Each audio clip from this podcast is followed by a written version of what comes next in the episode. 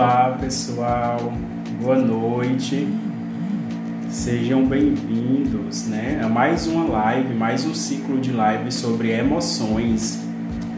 E hoje a gente vai falar um pouco sobre emoções é, e a inteligência emocional e o papel dela na autoestima, tá bom? E aí esperar só o pessoal ir chegando, tá bom?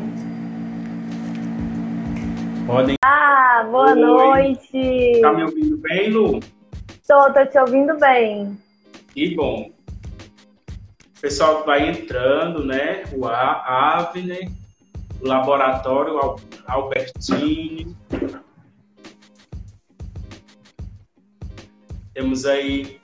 A Dani a entrou. O Wesley. Sejam bem-vindos, tá bom? Lu, obrigado né, por ter aceitado o convite. Né? A gente estava batendo esse papo né, nos bastidores, o quanto eu estava uhum. temeroso, né?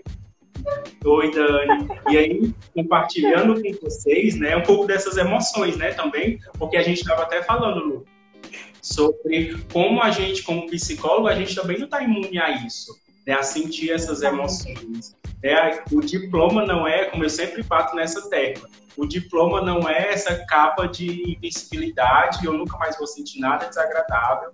E não, a gente também é ser humano, antes de qualquer título, a gente também é ser humano. E aí eu compartilhei com a Luana, enquanto eu estava inseguro em, em realizar esse convite, né? Porque excelente profissional, adoro o trabalho da Luana, né, rasgando seda, né, acompanho ela nas redes sociais, e aí eu, aí eu disse, não, será que ela vai aceitar, será que ela vai... E aí não, ela se mostrou super aberta a gente bater esse papo, te agradeço imensamente, viu?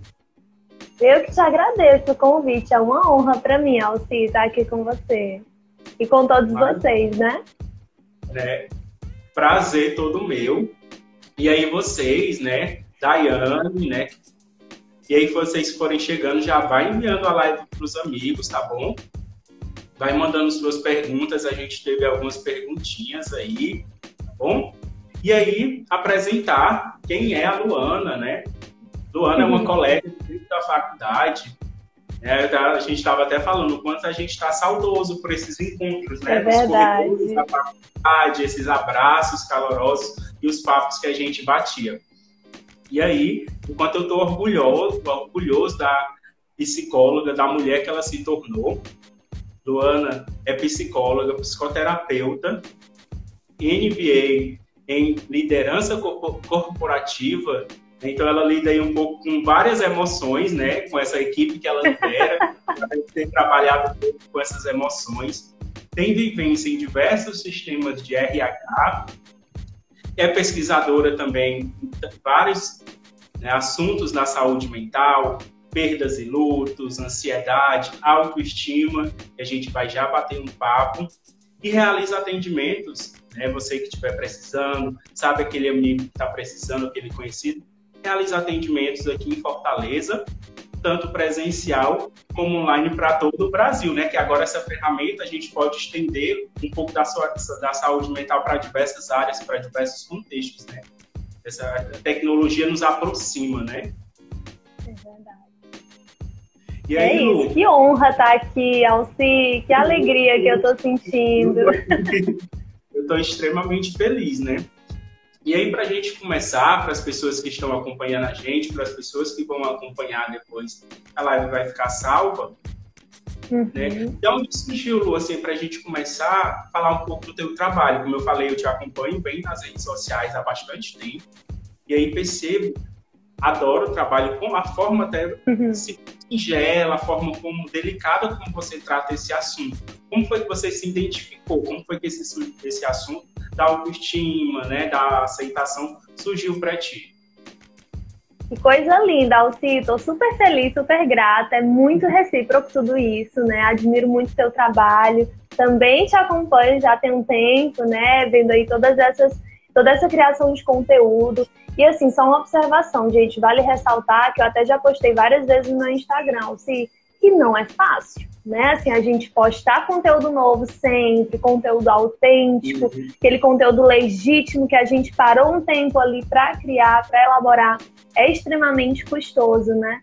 Então, Sim. às vezes, acaba meio que, que de, sendo sei. um pouco difícil, né? Manter uma frequência tão grande de conteúdo de postagem, né? Uma colega minha, né? Eu acho que foi a Dani, na verdade. Ela falou: quem vê feed não vê corre. Né? Não vê corre. E isso ficou na minha mente. Realmente, quem vê o feed lá bonitinho, quem vê as postagens, quem, quem vê a nossa dedicação, não vê o corre-corre do nosso trabalho, né? Do nosso dia a dia. É verdade. É verdade. Gente, mas assim, respondendo a tua pergunta, né? Alci, desde o começo da faculdade, eu tenho muito muita proximidade com duas temáticas principais, que é a ansiedade né, e a questão da tanatologia. A autoestima ela foi surgindo ao longo do percurso, sabe? Assim, uma questão que me atravessava muito, que me tocava bastante na adolescência, até fiz um post também sobre isso, de que eu sentia, eu, eu tinha uma percepção minha totalmente baseada no que outras pessoas diziam, no, no padrão que eu internalizava de beleza. Então isso acabava me gerando muita angústia, sabe? Me gerando muita. Assim, realmente diminuindo, minando a minha autoestima. E quando a gente para, de fato, para observar qual que é, é o nível da autoestima que a gente tem hoje, muito provavelmente vamos perceber que ela não é refletida no espelho, né? Que assim, quando a gente olha no espelho, a nossa imagem é a ponta do iceberg, porque tem todo o resto, tem toda a construção da nossa vida, toda a nossa história, todo o nosso contexto, os nossos olha, amigos. Tem essa concepção de achar, desculpa te interromper, que a autoestima tem a ver talvez só com a imagem né, relacionada só com se olhar e no espelho se gostar. Mas tem toda uma coisa por trás, tem todo um histórico, tem todo um outro processo nessa autoestima que não só a imagem do corpo em si. Olha a Celinha, Alci, Celinha tá aqui. Que coisa linda. Um beijo, amiga. Lembra da Celinha? Celinha da faculdade também. Então, Sim. deixa eu te falar, né? A autoestima, gente, ela é muito além dessa questão da autoimagem, né? Embora a autoimagem envolva também diversos aspectos. Falar em autoestima pode sim e geralmente é relacionada a corpo, insatisfação, né? A pessoa se olha e não se gosta, mas tem muito mais do que isso. Autoestima com questões cognitivas, pessoas que não se consideram boas o suficiente para, por exemplo, fazer uma intervenção numa aula, fazer uma observação, fazer um comentário numa roda de amigos, ela se priva disso porque ela acha que o intelecto dela não é bom o suficiente. É, autoestima baixa no trabalho. Imagine, eu conheço muita gente assim, Alci, espera muito bom no que faz, mas não consegue, por exemplo, apresentar um projeto para uma equipe de diretores porque se sente pequeno, porque se minimiza, porque não consegue enxergar tamanho potencial que muitas vezes quem tá de fora enxerga mais do que quem tá ali naquela situação, entendeu? Tem autoestima relacionada a questões amorosas, a pessoa só se relaciona com quem ela considera que é o nível, é, né, seja financeiro, seja qualquer outro ponto abaixo dela. Tem vários aspectos, né, relacionados a isso. E aí a, as, começaram as identificações, né, Lu? A Silvia falou eu na vida, né? Quando você falou sobre da, da, da autoestima em outros contextos. E aí, como você olha falou... A Rafa! Olha a Rafa, Rafa que linda! linda, maravilhosa é você, Rafa. Obrigado.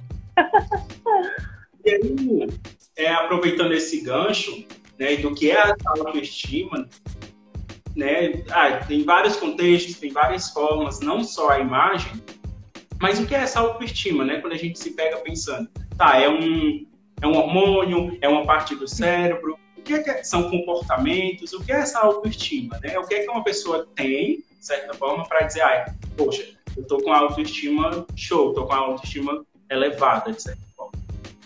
Pronto. Falar em alto, tudo que é alto se relaciona a si mesmo. Auto e intra. Intrapessoal, relacionado a si mesmo. Autoimagem, autoestima, autoaceitação, autorresponsabilidade, autocuidado, autorrespeito tudo que auto implica conosco, né? Então, nesse sentido, a autoestima é a estima, o valor que você dá a você mesmo. como que tem sido o teu olhar para com você? Hoje, Alci, eu trabalho com terapia cognitiva, né? E a gente atua com um modelo chamado modelo cognitivo. Nada mais é, gente, em poucas palavras, considerando aí uma situação que você vivencia, por exemplo, uma situação em que alguém te diz que você não é bonito. Nossa, tu é muito feio, tu não, é, tu não tá dentro do padrão, você é rejeitado, enfim. Considera essa situação e essa situação, esse evento, essa circunstância vai gerar em você vários pensamentos, tá? E aí a gente entra um pouquinho na questão da emoção, porque os pensamentos é que vão ativar as emoções na, em ti, né, em você. Então, quando você pensa, por exemplo, putz, fui rejeitado, né? Assim, acabei de levar um não, já levei vários nãos. Começa a, a, estabelecer uma crença de que você realmente não é bonito, de que você não é bom o suficiente, várias crenças aí enraizadas, né? Começa a acreditar nisso. Pensando assim e acreditando nessa forma de, de se imaginar, de pensar em você mesmo, inclusive tem pessoas ao que ao pensarem em si mesmas choram, sentem angústia, porque não são satisfeitas, né, com a imagem que elas têm hoje delas mesmas. Então, esses pensamentos geram reações. Que tipo de reações? As emocionais, como eu falei, seja a tristeza, aquela melancolia, aquele sentimento ali meio, meio deprê, aquela posição fetal, sabe como que é? Ouvindo a Adele. Você quer ficar no fim da rede, né, Lu? e eu amo a rede, hein? Então, esses, esses pensamentos geram esse tipo de reação emocional, física. A pessoa vai passar por uma situação que precisa se expor de alguma forma. E aí, como ela não gosta de si mesma, como ela não se aceita, ela não quer que ninguém veja, né? Assim, mais ou menos como ela funciona, como ela age. Então, reação física mesmo, dor no estômago, mal-estar, inquietação. Começa o coração, às vezes acelera, já entra aí um pouco de ansiedade também. Tem vários vários, vários adendos aí, né? E com isso, quando é ativada algum tipo de emoção, por consequência, você age, você ativa um comportamento, né? E aí, dependendo, claro, de cada caso, cada pessoa, gente, eu costumo muito falar isso, Alci, cada pessoa tem uma história, né? A gente tem uma mania muito, muito de peculiar de interpretar passem pela mesma situação, elas vão interpretar essa situação de forma diferente. Exatamente. Imagina, duas pessoas ouviram: olha, tu não é bonito, hein? Tu é muito feio, tu não é legal. Nossa, tu é muito chato. Começa a minar a autoestima. Duas pessoas passando por essa situação. E aí uma delas diz: putz, tô nem aí. E aí, o que, que tu acha isso? Não ligo pra você, né? E aquele, aquele, aquela ignorância. E já a outra pode começar a destrinchar isso. Nossa, realmente eu sou um porre, eu sou muito chato.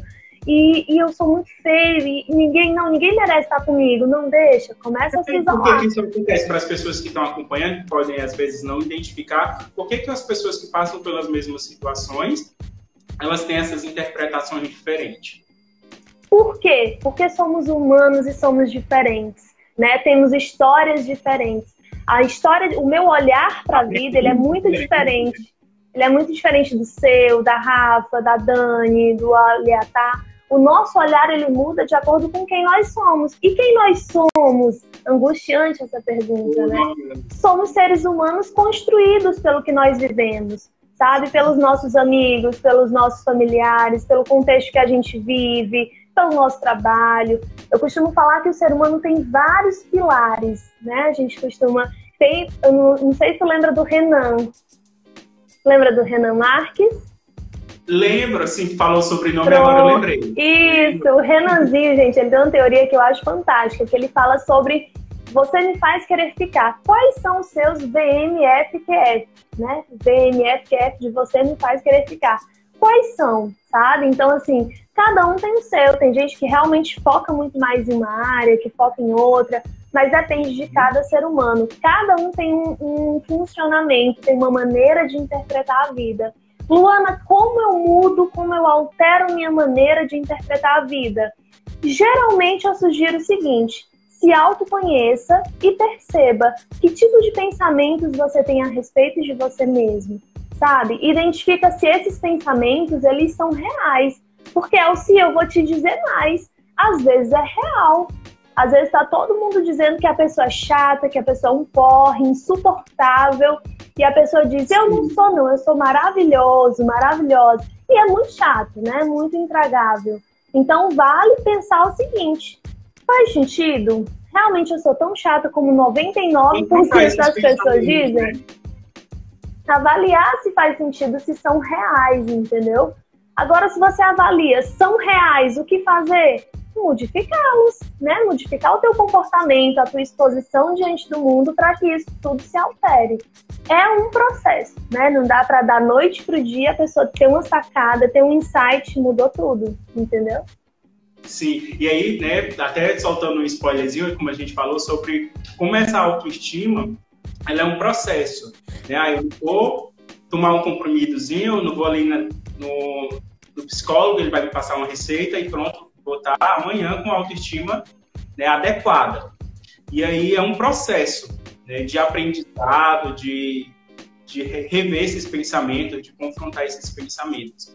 E aí, eu vi um cortezinho seu no seu Instagram, na sua rede social, falando sobre como essa autoestima ela tem um tripé.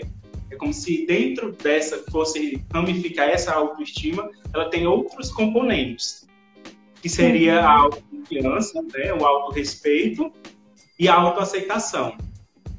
E aí, o que seriam esses, esses pequenos componentes? Eles fazem parte da, da autoestima, Tipo, se eu não tiver um, uma autoestima adequada.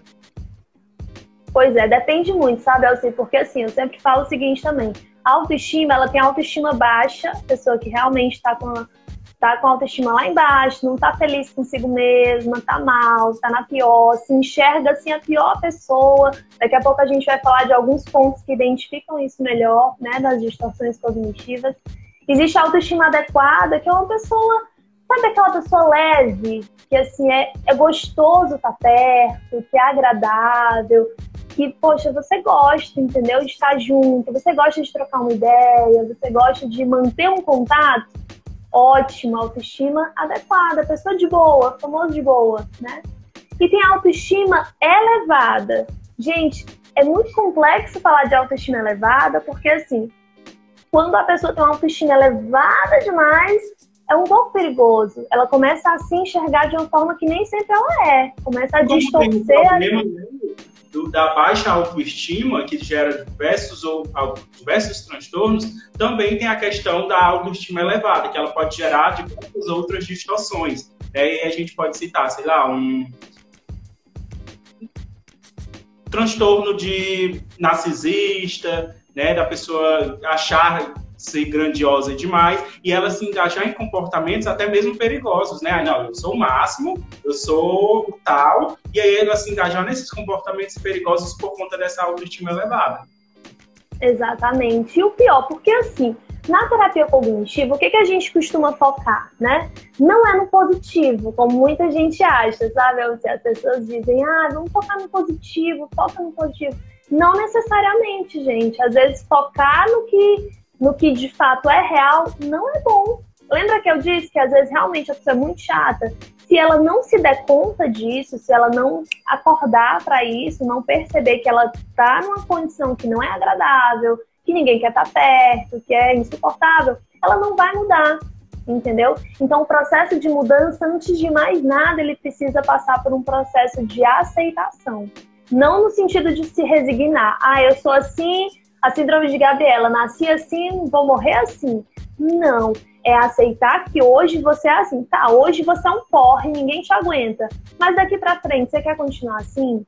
Sabe? É identificar o que precisa ser modificado. E ao te digo mais, eu falo muito na terapia o seguinte: tem dois pontos fundamentais para que a terapia funcione. Tá? O primeiro deles é a informação informação, identifica o que está acontecendo, Até precisa fazer sentido. Informação, a gente precisa desses Exatamente. dados do, do cliente, do paciente, enfim, a gente precisa de dados para avançar. Exatamente. E ele precisa se informar a respeito do que está acontecendo, né? Assim, precisa fazer sentido.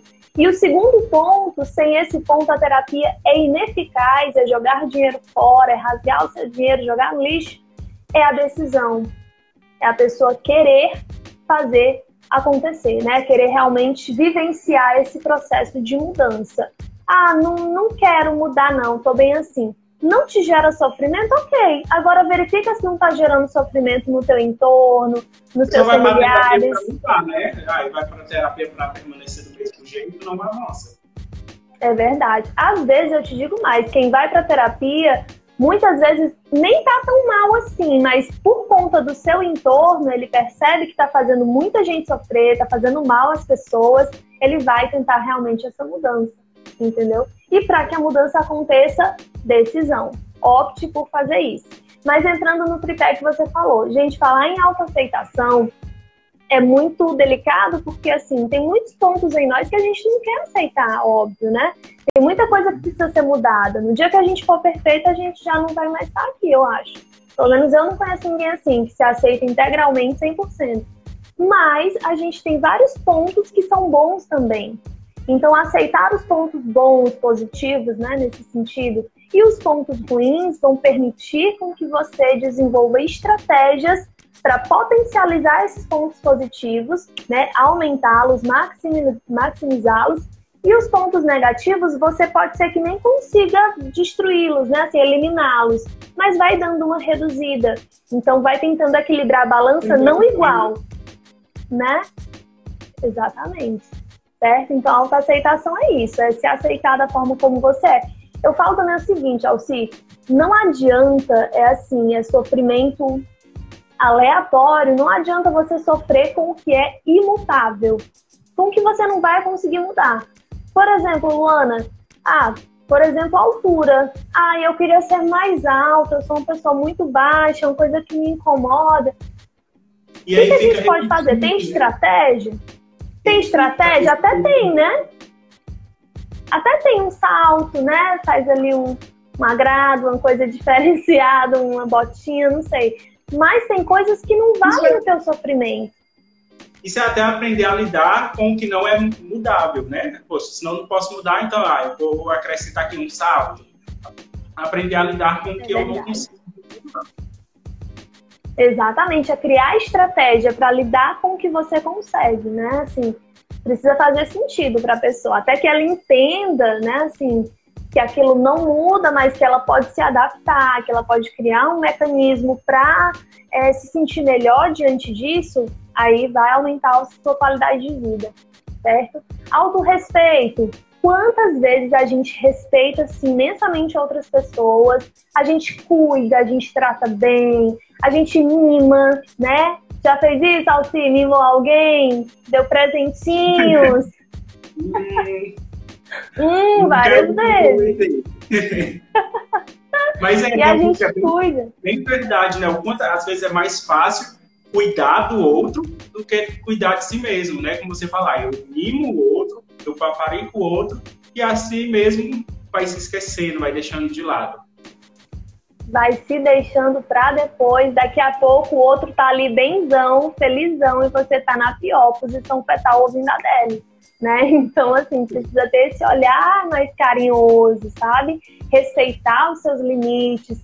Falar em limites implica principalmente falar é, em aprender a dizer não, gente. É difícil, né? Às vezes, eu sei, mas é fundamental e a gente precisa se posicionar quanto a isso, sabe? Aprender a dizer não, não só para o outro, porque para o outro às vezes acaba sendo até mais fácil, mas para você, sabe? Dizer, peraí, não, não é assim, vamos aqui por esse caminho mais racional, vamos tentar e pensar de uma forma que facilite a tua vida, que não te atrapalhe, né? E aí, o último, autoconfiança. É uma construção da mesma forma, se você confiar que você vai dar conta, você confiar na tua palavra. A gente tem que, que aprender a dar credibilidade a gente mesmo. Não é, Alci? Imagina quantas vezes você se comprometeu com uma coisa, não cumpriu, daqui a pouco desacreditou. E aí se engaja muitas vezes, e aí no histórico, né? Se engaja em coisa e vai deixando incompleto. Não, não se confia, né? Ah, eu vou fazer, não, não consigo dar conta, não. Aí deixa de lado. Começa outra coisa, na metade, não, não consigo dar conta, não. Aí deixa de lado. E aí isso vai se tornando tão grandioso na vida do sujeito que não faz mais nada, ele não se confia, não, não vou fazer nada porque eu não consigo, não sou capaz. Exatamente. E o nosso cérebro, gente, ele cria padrões, né? Então a gente pirava. Para facilitar a nossa vida, o nosso cérebro cria padrões. Imagina uma pessoa que não gosta de uma determinada atividade, mas ela começa a fazer tantas vezes que ela começa até a sentir um, né, um, um bem-estar com aquilo. Eu dou muito exemplo da atividade física, assim, muitos clientes odeiam, assim, veementemente a atividade física. Ah. Exercícios.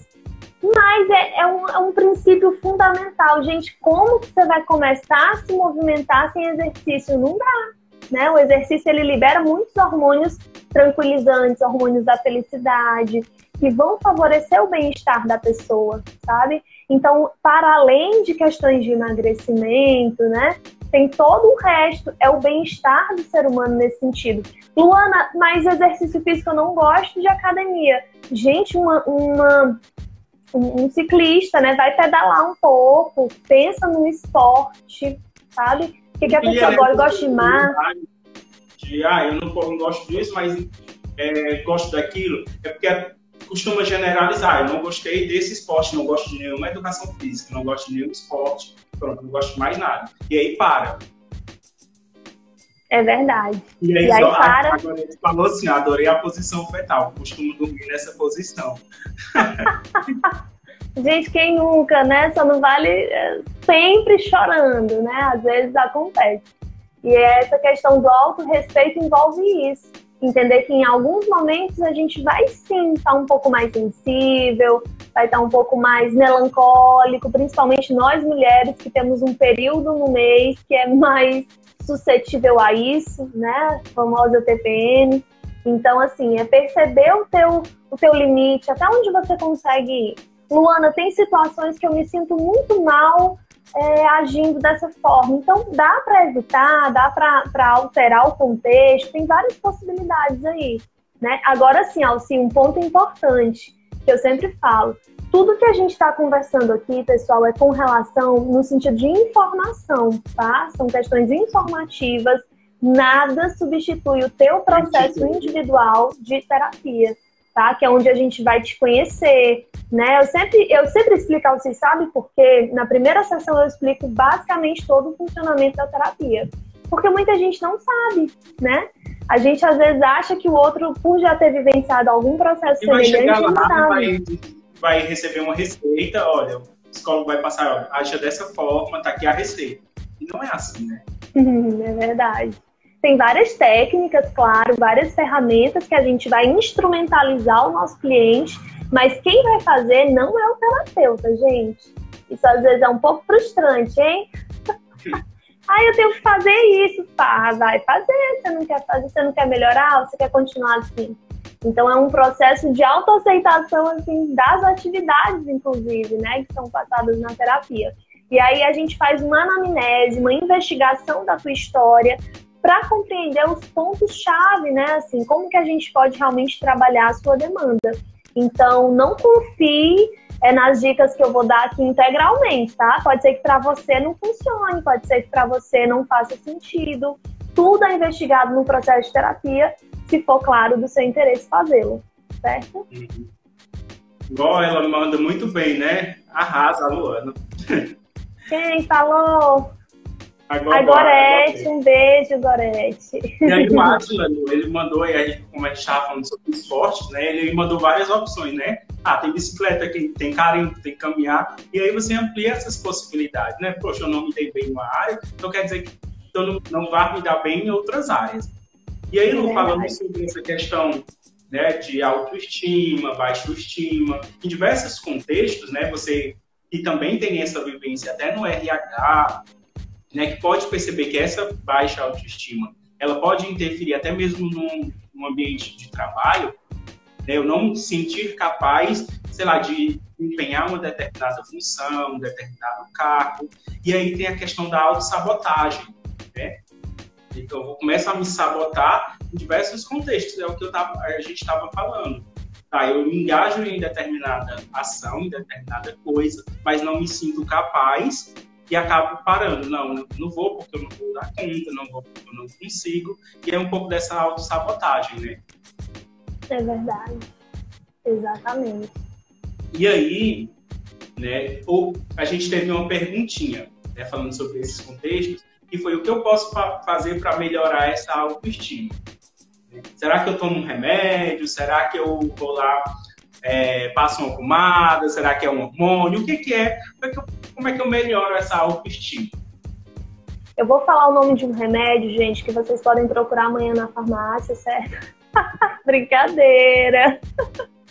Se chama psicoterapia. Não, brincadeira. Gente, antes de mais nada, eu costumo recomendar um, um longo processo, às vezes um pouco mais curto, de autoconhecimento.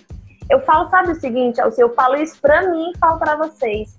Nós temos uma história de lutas, uma história de conquistas, temos uma história em que nós superamos muitos desafios. Eu duvido, assim, eu dou minha cara tapa de que tem alguém aqui que nunca enfrentou um desafio na vida seja até existencial, né? Assim, uma crise existencial, a crise dos 20 e poucos, a, a crise dos 30 e poucos, todo mundo já vivenciou, tá? Então, tenta, primeira coisa, é encarar a tua vida, a tua história como algo que você tá dando conta, sabe? É olhar para esse tripé que a gente conversou, autoaceitação, autorrespeito e autoconfiança. Você tem exercitado isso? Eu gosto muito de um exercício que é o seguinte: é, não sei a idade de quem está assistindo a gente, né? Mas imagina aí uma foto sua, procura, se possível, procura real, né? Daqui a pouco você vai lá no seu. Deixa a live aí, não sai não. Deixa a live aí vai procurar uma foto antiga de uns 10 anos atrás. Eu acho que faz todos os dias. Esse exercício. Ah, a crise dos 30. Ah, crise dos 30. Pegadinha. Acontece, acontece. Quem nunca, né? E aí pega uma foto, olha esse exercício é bom, tá, gente? Pega uma foto de 10 anos atrás, 15 anos atrás, não sei. Olha para a foto e, se possível, pega um espelho e olha para você hoje, tá? Faz um comparativo. A gente não tem mania de estar tá se comparando com todo mundo. Olha, fulano estudou comigo, gente, tá morando lá no Canadá. Hum, tá numa vida boa. Olha, fulano agora montou uma empresa e tá tirando aí 100k por mês. É, a gente costuma comparar. Então vamos fazer essa comparação conosco, sabe? Uma foto de 10 anos atrás e você hoje no espelho. O que é que mudou? Ai, Luana, nem quero olhar porque eu engordei, porque não sei o que, eu tô com barba, não sei o que. Gente, mas não olha só para aparência, olha para o que mudou na tua vida.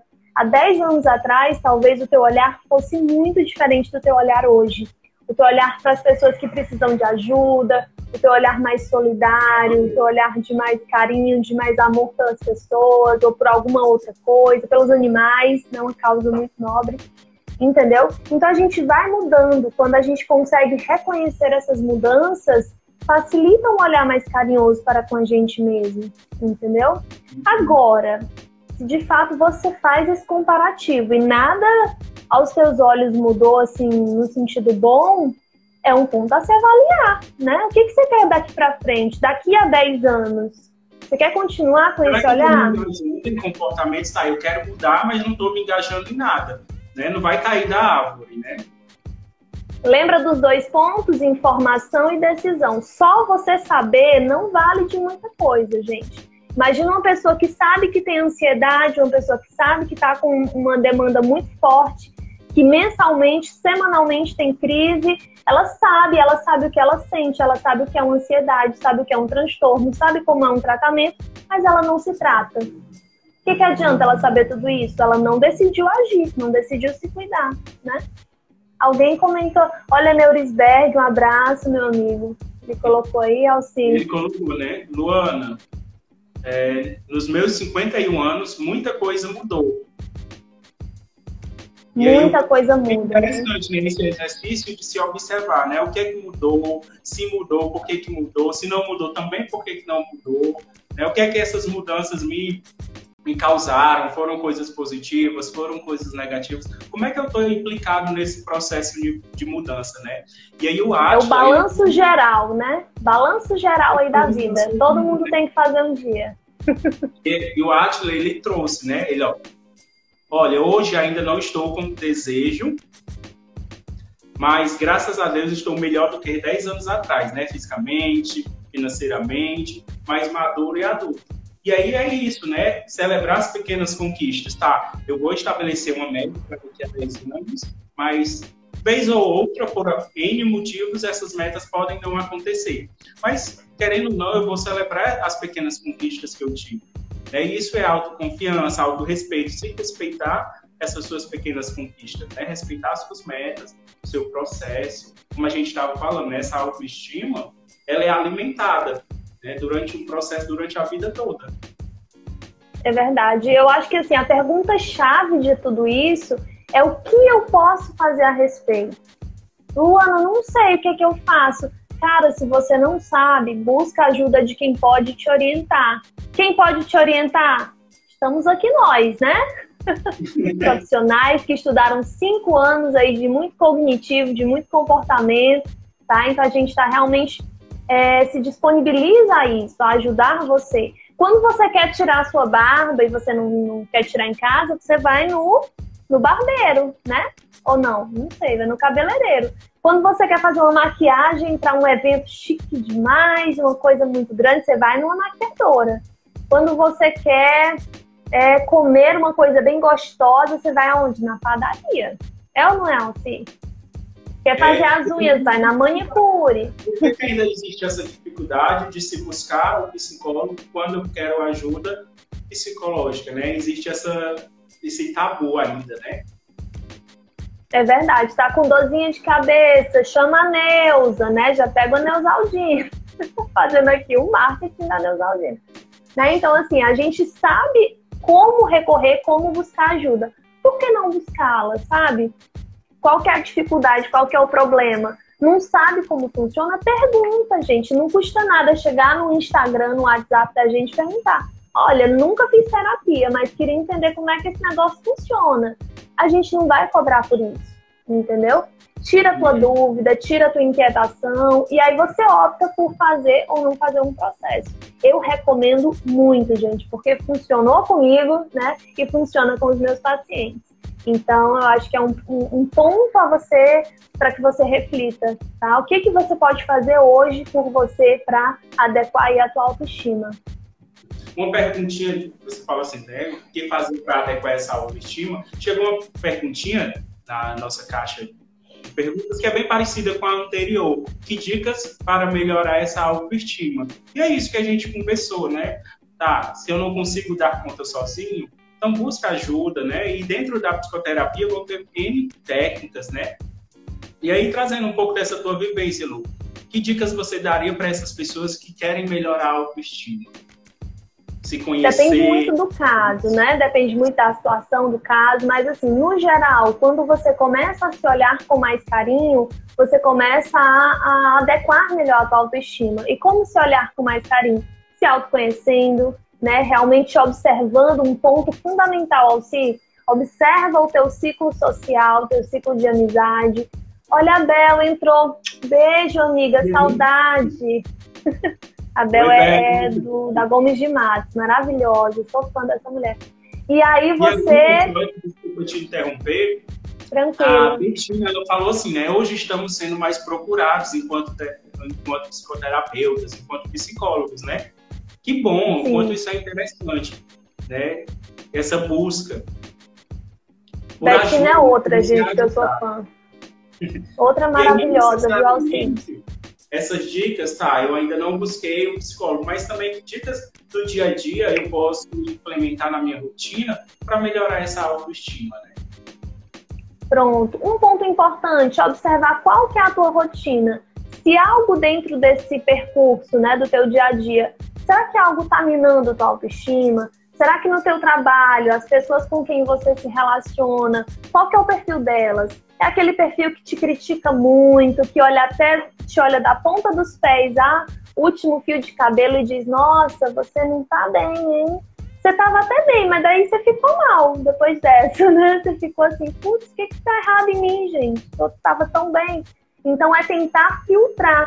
Eu entro agora também em uma distorção cognitiva, é um erro de pensamento, gente, um erro, uma forma de pensar que não é saudável, que não é boa, que é o chamado filtro negativo. A gente começa a filtrar só o que é ruim. Tá, você tem um colega que é mala, que só te olha te botando aí defeito. Mas todos os outros? Suas tóxicas, tóxicas, pesadas, carregadas, né? Como a gente costuma falar. E aí todos os outros que são legais, que te tratam bem, que te elogiam, que, sabe, tem um relacionamento bacana. É não filtrar só o que é de ruim. Ok, tem uma pessoa ali mala, mas vamos deixá-la mais, mais distante, dentro do possível, né? Dentro das possibilidades, certo? E tentar ter um olhar mais voltado para o que é bom também, né? Valorizar, como você colocou, os pequenos esforços, quando a gente tem até um outro erro também de pensamento, se chama desqualificar o positivo. Você foi bem, fez um trabalho fenomenal, todo mundo te, te elogiou, e aí você ficou dizendo, não, mas qualquer pessoa faria isso. isso. Não. Se, se colocando lá embaixo, gente, se coloca lá em cima, opa, obrigada, deu um trabalhão mesmo e tal. É reconhecer realmente é, o que há de bom em você, o que você faz, o seu esforço, não minimizar isso e nem colocar também nas alturas, tentar adequar dentro de um padrão saudável. O Neurisberg, ele perguntou assim, vocês percebem que o negativo pesa muitas vezes, é o que acho que ele quis dizer mais do que o positivo? Eu acho que depende, né, Lu? Depende de quantas depende. pessoas se avaliando. É, será que ela Qual tá se que é? É verdade. Qual que é a tua visão de mundo? A gente costuma falar na terapia cognitiva de um outro tripé, né? Um outro tripé que, que aborda esse ponto, que é a questão do olhar para você mesmo, olhar para o outro, para o mundo à sua volta e olhar para o teu futuro. Quando o teu olhar para você, para o outro, para o mundo e para o futuro, ele não tá legal, quando você não tá bem, quando o teu olhar é muito negativo, quando o teu filtro foca só no que é ruim, quando você desqualifica o que você faz de bom, significa um ponto de alerta, sim, né, com relação à tua saúde mental. O que é que está acontecendo? Eu não tenho como dizer agora, né, gente? Eu não tenho como, é, enfim, né, a gente, como eu falei, precisa considerar cada caso, cada história de vida, cada contexto, tá? Tem N possibilidades aí. Mas, de fato, quando o olhar ele tá com esse enviesamento aí mais para o negativo, tem alguma coisa acontecendo. Isso aí, insegurança vier, né, como a Abel falou. A insegurança ela acaba afetando, né? Você pode acreditar que você é o cara, você pode se colocar lá em cima, mas vez ou outra essa insegurança vai vir. É muito do que a gente estava falando, né? Nós somos seres humanos, né? Nós não somos robôs, nós não somos super-heróis para achar, não, que 100% do tempo, 100% dos dias, todos os meses eu vou estar super bacana. Não, vez ou outra. Essa insegurança ela vai surgir. Né? E aí, como é que eu lido com essa insegurança? É que vai ser determinante para essa autoestima. Estratégia.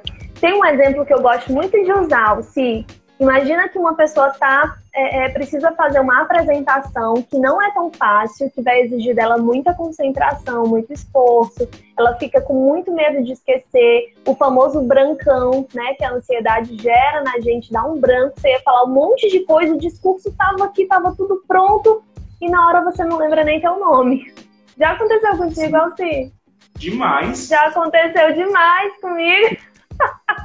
Muito, gente. E aí, uma estratégia, por exemplo, nesse sentido, vou falar um exemplo, tá, gente? Não é na vida, não é tudo que isso dá certo, não. Sabe o Faustão? Fausto, Fausto Silva, né? O famoso Faustão. Ele tem na mão, gente, uma colinha. Não sei se vocês já repararam, uma colinha que ele tem, Sim. que ele diz, agora vou chamar. Ele tá falando aqui, agora vamos entrar no quadro não sei o que, ele lê, ele dá uma lida. Até né? o Faustão. Estratégia. Porque não a gente, né? Famoso. né? então, por exemplo, isso, é ter uma colinha no bolso. Muito provavelmente você nem vai usar. Mas só o fato de ter aquela colinha ali te, te dando esse apoio, putz, se eu esquecer, eu pego a colinha e dou uma lida. Que a falou, né? Traz essa sensação de segurança, né? Pelo menos aumenta um pouco ela, entendeu? Um exemplo bem aleatório, tá? Mas tem várias estratégias para várias situações, depende muito da situação. E aí teve uma outra perguntinha, Lu, né? Que foi sobre. E aí a gente começa a, a entrar, a gente já falou também né, dessas emoções, mas aí a gente começa a entrar nessa inteligência emocional. foi a seguinte pergunta: Eu sou burro se eu não é, estiver emocionalmente bem? E aí a pessoa já. Eu sou burro se. Entendi. Catastrófica tudo, né? Tá, eu não estou emocionalmente bem, e aí eu já se dá um outro adjetivo. Se eu não sou, se eu não consigo lidar com as coisas, então eu sou burro. Tu tá vendo? Eu achei essa pergunta fenomenal, gente, porque para a pessoa cogitar a possibilidade de ser rotulado, que é uma outra distorção, como burro, como uma pessoa que não tem inteligência, zero, como uhum. que essa pessoa está se enxergando? Entendeu? Porque, gente, todos nós temos aí algum, algum gap, alguma falha em alguma área da vida. Assim, é muito difícil alguém que está sorrindo o tempo todo, que está tudo bem em todas as áreas, está pleno, bem Buda, bem tranquilão. Muito difícil. Geralmente tem uma outra área que precisa ali daquele cuidado maior, cuidado redobrado, uma atenção ali mais criteriosa, entendeu? Então, assim, cara, não se considera burro porque não tá dando conta de alguma determinada coisa. É uma fase, é um momento, isso bem clichê que eu vou dizer, mas isso não te define, entendeu? Você é muito além do, da sua baixa autoestima, você é muito além da tua ansiedade, você é muito além de uma depressão, sabe? Rótulo, você é uma. É muito além desse rótulo. Você é muito é além de um rótulo. E essa pergunta, quem é você? É, traz essa reflexão, tá? Eu sou só essa pessoa burra que eu rotulei, que às vezes, muitas vezes, não é nem a própria pessoa que se rotula, mas essas pessoas tóxicas, né? Que vivem, ah, tu não né, dar conta disso, né? Tu precisa estar tá bem, tu precisa dar conta de tudo, tu precisa fazer faculdade, trabalhar e dar conta de três filhos e tudo mais. E aí a, a sociedade vai rotulando as pessoas. E te digo mais, o que eu vejo bastante, Alci, é a questão da cobrança, sim, é óbvio que ela existe, mas da autocobrança é muito maior. A pessoa começa com o discurso da seguinte forma: mas se eu não fizer tal coisa, eu tenho certeza que as pessoas vão pensar isso e isso de mim. A imagem que eu vou passar é essa. Gente, não dá para ler a mente do povo, né? A gente até queria às vezes, mas não dá. Sabe? Tem uma limitação. Nem fácil. tudo, né? É mais fácil comunicar o que você está sentindo, conversar, dar o outro esse direito de dialogar de, de alguma forma e compreender você, né? Seu funcionamento, entendeu? Mas assim, eu não diria que alguém é burro porque não está dando conta das emoções ou de alguma outra questão. Jamais. Pelo contrário. Só em reconhecer a pessoa que não está dando conta, a pessoa já está um passo à frente, porque ela consegue mudar quando ela reconhece. Exatamente. O quanto de pessoas né, é, não conseguem nem descrever ou caracterizar o que a gente sente, principalmente a gente que atende na clínica, né, que a gente tem essa vivência, as pessoas chegam muito na clínica e ah, eu não sei o que eu estou sentindo, ah, eu não sei o que é isso. Né? Como não conseguem nomear, dar nomes ao que está sentindo. E aí, se a pessoa chega, olha, eu não estou bem, eu não estou emocionalmente bem, que bom. Não no sentido, não que bom que essa pessoa está mal, mas no sentido de que bom que ela percebeu e ela conseguiu dar nome ao que ela estava sentindo. É, isso não tem nada a ver com ser burro. Muito pelo contrário, né? tem a ver com saber lidar e acolher essas emoções com essa inteligência emocional, tá? Eu sei que eu não estou bem, né? sei que isso me afeta, então o próximo passo seria, tá, então como é que eu vou lidar? Quais são as estratégias, como você falou, que eu vou lidar para melhorar isso? Muito pelo contrário, né? Se rotula como inteligente, né? Com essa inteligência emocional. É verdade. E outra, ninguém nasceu sabendo, gente. Ninguém nasceu sabendo andar, sabendo falar. Foi tudo sendo aprendido ao longo da vida, né? E é da mesma forma, lidar com as suas emoções é um aprendizado. Algumas pessoas aprendem mais cedo, outras aprendem mais tarde. Não tem essa, tá? Não tem certo ou errado. Tem o ritmo de cada um, né? Tem a história de vida de cada um. E entra o autorrespeito com relação ao teu funcionamento e ao teu, é, é aos teus limites, né? A, enfim, a forma como você hoje é. Entendeu? E aí a Bel, ela fala novamente, né? Sobre a questão da insegurança né? Eu acho que a autoestima está ligada diretamente com a insegurança, ou então com a segurança em si. E é isso que a gente estava falando, né?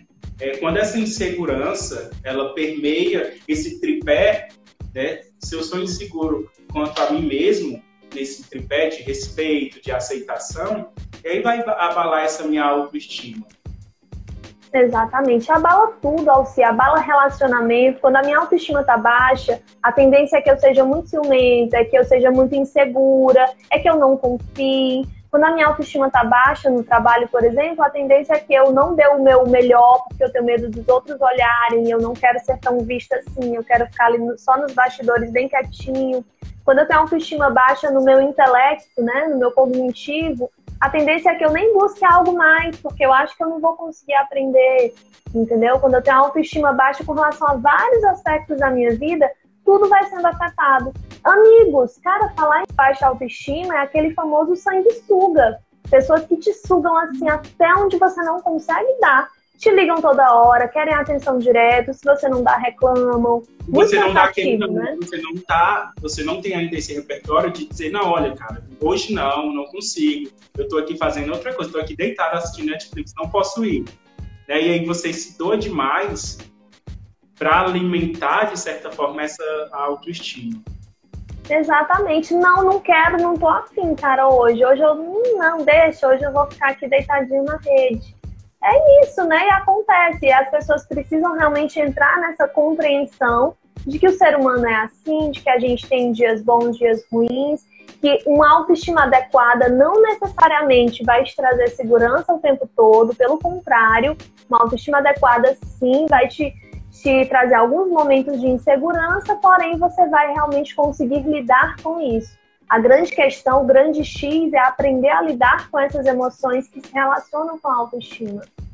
O primeiro passo, né, eu acho que é entender o que é essa autoestima. Por isso que no início era interessante caracterizar, porque muitas pessoas acham justamente isso. Né? Tá, eu tenho para eu ter autoestima, eu preciso ser o cara sem segurança, aquele cara que vai lidar com tudo, que vai ser a mil, mil maravilhas em todos os quesitos da minha vida, nos relacionamentos, qualquer problema, ó, vou saber lidar no instante, no relacionamento familiar, eu vou ó, saber lidar com tudo. E não é assim. Querendo ou não, né, acho que muitas vezes, sempre, essa insegurança ela vai permear, sim, a autoestima. Essa autoestima adequada. Né? Tá, eu sei que eu tenho autoestima, vou ter insegurança de vez em quando, mas vou saber lidar. Exatamente. Exatamente. Pessoal, se eu acho que vai cair, viu? Que tem o quê? Dois minutos para as nove. Temos ainda tá acabando. Ai, que ótimo! Temos cinco minutinhos. E aí, Lu, né, só para a gente encerrar, começar a encerrar, é, o trabalho da psicologia, a gente falou sobre a autoestima e tudo mais, e aí o trabalho da psicologia como é que a psicologia tem a ver? Ela entra dentro da autoestima, ela pode ajudar, ela pode desenvolver? Primeira coisa, por que, que uma pessoa busca terapia? Algo está incomodando, né? Então, Sim. assim, primeiro ponto é alívio. Exatamente, alívio do sofrimento do meu cliente, né? A primeira coisa que eu quero é aliviar esse fardo, esse peso que hoje ele sente, é aliviar essa autocobrança, esse essa, essa questão aí que não, não o deixa dormir muitas vezes, que tira o sono, que atrapalha relacionamento, alívio do sofrimento. E o segundo ponto, talvez, não vou dizer mais importante, mas bem comparado a isso, é a autonomia desse sujeito, sabe? É ensiná-lo, é, é, junto com ele, na verdade, né? Ensiná-lo, mas que ele consiga também criar estratégias para lidar com tudo isso. Ele vai aprender Exatamente. Ele, eu vou ensinar o caminho, o caminho que ele vai criar, que ele vai construir, né? Eu vou direcionar, mas quem vai construir vai ser ele. É mais ou menos essa ideia. Então ele se torna uma pessoa com maior autonomia, entendeu? Sendo a ideia da terapia cognitiva é que ele seja terapeuta de si mesmo, que ele não dependa anos da terapia, sabe? Que ele consiga criar essas estratégias, colocá-las em prática e assim que a sua qualidade de vida aumente então é mais ou menos esse o processo que ele vivencia na terapia. Ao CIT, digo um exemplo. Certa vez, bem recentemente, uma pessoa me perguntou: Luana, estou fazendo terapia desde tal mês, isso tem uns seis meses que a pessoa está fazendo terapia, e eu não estou sentindo nada de mudança. Nada, zero. Eu, gente, pera, pera, devagar. Como assim? Seis meses de terapia, nada de mudança? Nada de mudança. Claro, eu entrei em alguns pontos, né, que ela me relatou, mas assim, a ideia, gente, é identificar o porquê que não está acontecendo essa vinculação, Né? O que está acontecendo nessa relação terapêutica que não está te trazendo retorno? E seja honesto com o teu terapeuta. Diz, tá um mês em terapia, não tá sentindo nenhuma diferença, gente, é muito difícil, né? Fala com o teu terapeuta, olha, não tô percebendo nada, continuo com os mesmos comportamentos, com os mesmos pensamentos. Precisar avaliar o que é que está acontecendo. Relação, Agora, né? Agora não dá para esperar também que todos os seus problemas acabem em um mês, tá? Assim não vai acontecer. É um processo. Tem 27 anos de história e quer mudar em, sei lá, um mês, duas semanas. Uma é coisa assim. é, você chegou na terapia com humor nível 3. Daqui a um mês você tá no nível 4 ou 5. Outra coisa é você esperar chegar no nível 10. Não dá, né? Tem que realmente ter mais tolerância consigo e com o teu processo. É, ok, para algumas pessoas até. De que esse processo Como? é lento. E essa aceitação, essa confiança nesse processo, né? De que é lento, né, de que você vai mudar aos poucos, não é assim de uma hora para outra. Exatamente, imagina, a pessoa levou 40 anos, 50, 60 anos da vida dela construindo quem ela é, a sua forma de interpretar o mundo, e aí em três meses a gente vai desconstruir tudo isso? Às vezes demora um pouco mais, gente. Depende muito do caso. Muita gente consegue, muita gente não consegue. Não dá para dizer que ah, vai ser X o teu tempo. Depende do teu ritmo, do teu processo. Certo? Sim, sim. Lu, é, estamos chegando aí no último minutinho. Né? Queria te ah. agradecer imensamente. Passou assim voando. Né? Passou rápido. A gente passaria aqui duas horas, três horas falando sobre esse assunto. Fácil. Porque tem tanta coisa para se falar, né? Tanta coisa para se discutir e o quanto quão gostoso é falar sobre isso, né? E aí eu queria te agradecer novamente, imensamente, vou bater nessa tecla. Te admiro demais. Acompanho você, vou continuar acompanhando. Muito obrigado, tá bom? Eu te agradeço, Alci. Obrigada a você, a todos que assistiram, que participaram. Contem comigo, qualquer coisa, fala no meu direct ou no WhatsApp, estou à disposição. Sou sua fã, você sabe, te agradeço muito, tá? Ah, que é isso. 30 minutinhos restantes.